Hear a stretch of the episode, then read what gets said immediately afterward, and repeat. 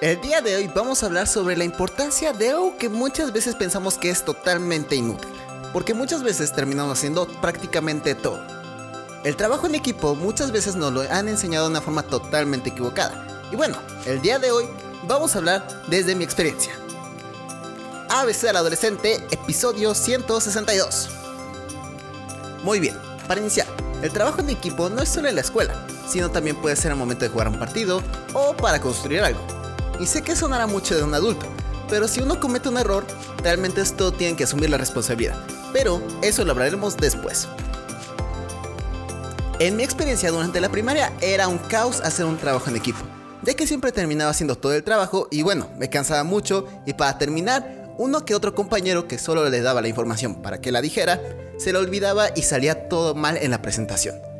Después de la secundaria empezaron a cambiar un poco las cosas, ya que los trabajos eran un poco más complicados, pero llegó momentos en los cuales terminaba siendo la mayor parte, o como yo no hacía nada, nadie hacía nada. Y después de toda esa experiencia, me quedó un mal sabor de boca. Pero cuando entré en la preparatoria, vaya que sí fue un cambio gigantesco, ya que ahora sí nos recomendaron que fuera un trabajo en equipo y realmente que se notaba la diferencia. Digamos que era lunes y el profesor llegaba y te pedía que hicieras una presentación sobre los derechos humanos para el miércoles. No suena tan mal, pero también tienes que tomar en cuenta que tienes tareas que las cuales tienes que hacer. Pero al momento de hacerlo en equipo, me di cuenta que era mucho más sencillo, ya que uno busca la información, otro organiza, y para finalizar, alguien decide qué dice cada quien. O igual, cada uno investiga su parte y lo junta en una presentación. Me di cuenta que un trabajo que una persona lo terminaba en una semana, al momento de trabajarlo en equipo, era unas cuantas horas, o si exageramos mucho, un par de días. Luego al momento de hacer proyectos se aprovechan las habilidades de cada persona. Que si uno es bueno para contar, otro para vender, otro para organizar a las personas, para dar ideas, etc. Y la cosa a las cuales no eres tan bueno tú, alguien más puede serlo con mayor facilidad y salirle mejor.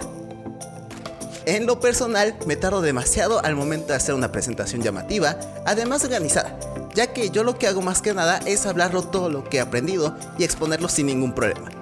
Así que al momento de trabajar en equipos, lo que hago es que yo escribo todo lo que voy a decir y se lo paso a algún compañero o amigo para que me pueda apoyar en esa parte de hacer la presentación bonita y mejor organizada. No he mencionado la parte de deportes porque ese es otro aspecto, ya que jugaba americano y la verdad es que es fundamental el trabajo en equipo. Yo soy alguien delgado y que se la facilita el brincar y correr. Por lo tanto, no es como si yo estuviera para soportar los golpes para atacar a alguien, sino que yo me encargaba de proteger al receptor para que no trabara el pase. Esa posición se le conoce como corner. También está el coreback, receptores, fullback, a la izquierda, derecha, y así podría contarte todas las posiciones. Pero lo importante es que cada uno de nosotros tiene una habilidad que alguien más no puede hacerla. Un jugador de la línea no está preparado para alcanzar a un corredor, al igual que yo no estaba preparado como para soportar un choque de alguien que pesa 10 kilos más que yo. Cada uno de nosotros es parte fundamental para el equipo. Y si algo de nosotros no podemos ayudar, con la actitud es más que suficiente. El trabajo en equipo en un principio puede ser como un obstáculo, cuando realmente es una herramienta totalmente increíble para hacer proyectos impresionantes, además de más rápido. En el futuro va a ser una parte increíblemente fundamental, ya que un ingeniero no puede hacer el trabajo que hace un economista, o igual, un economista no puede hacer el trabajo de un abogado, o también un abogado no puede hacer el trabajo de un doctor.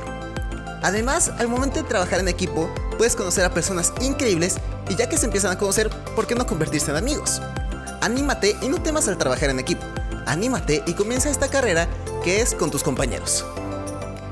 Y eso es todo por el podcast de hoy. Si te gustó y quieres escuchar más, ve a abcadolescente.com. Recuerda que este podcast se sube los lunes, miércoles y viernes.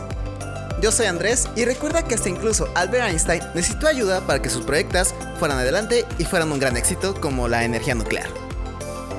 Adiós.